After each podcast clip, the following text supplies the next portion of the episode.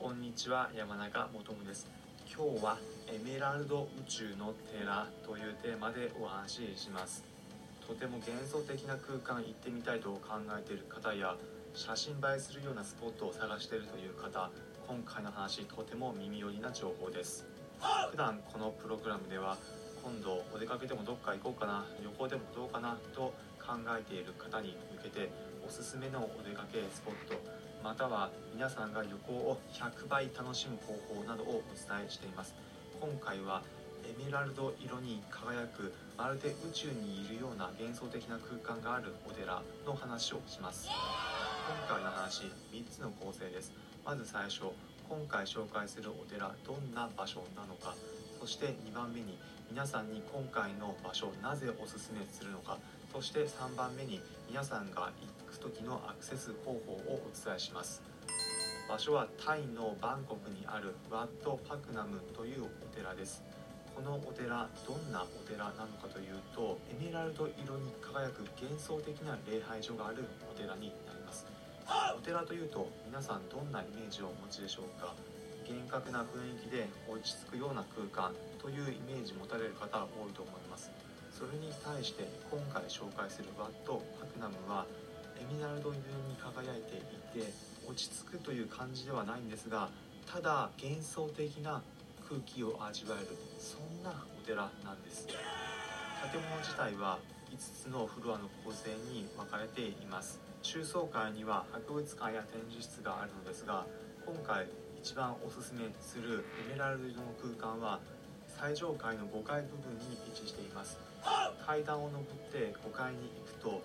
一瞬でここはどこなんだというような錯覚にとらわれます。というのも天井がエメラルド色に輝いていてガラスで反射されていて何とも言えないような幻想的な空間になっているからです。天井部分エメラルド色に光の反射で輝いていて中央部分に仏塔が配置されている。日本ではなかなかない芸術的な空間になっているんです。ぜひともおすすめです。面白そうだなと思った方この場所へのアクセス方法をお伝えします。大抵の方バンコクの中心部に滞在されると思うので中心部からのアクセス方法をお伝えします。行き方は2つです。1つ目がタクシーですあまりよく公共交通機関わからないからとりあえず一番楽に行ける方法で行きたいという方にはおすすめの移動手段です。中心部からだとだいたい120バーツか150バーツで行くことができます。日本円で言うと410円から510円くらいです。もう一つのアクセス方法が BTS と呼ばれる都市高架鉄道とソンテウと呼ばれる乗り合い版を併用していく行き方です。せっかくだからローカルな乗り物乗ってみたいという方におすすめの行き方です。中心部から最寄りの駅まで都市高架鉄道に乗ってそこから乗り合い版に乗っていくという行き方になります。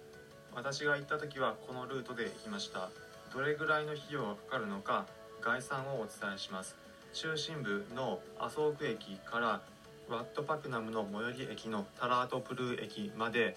高架鉄道運賃が59バーツ。だいたい日本円で約200円。タラートプル駅から乗り合い版の運賃が7バーツ。日本円で約25円。なので合計約225円で行くことができました。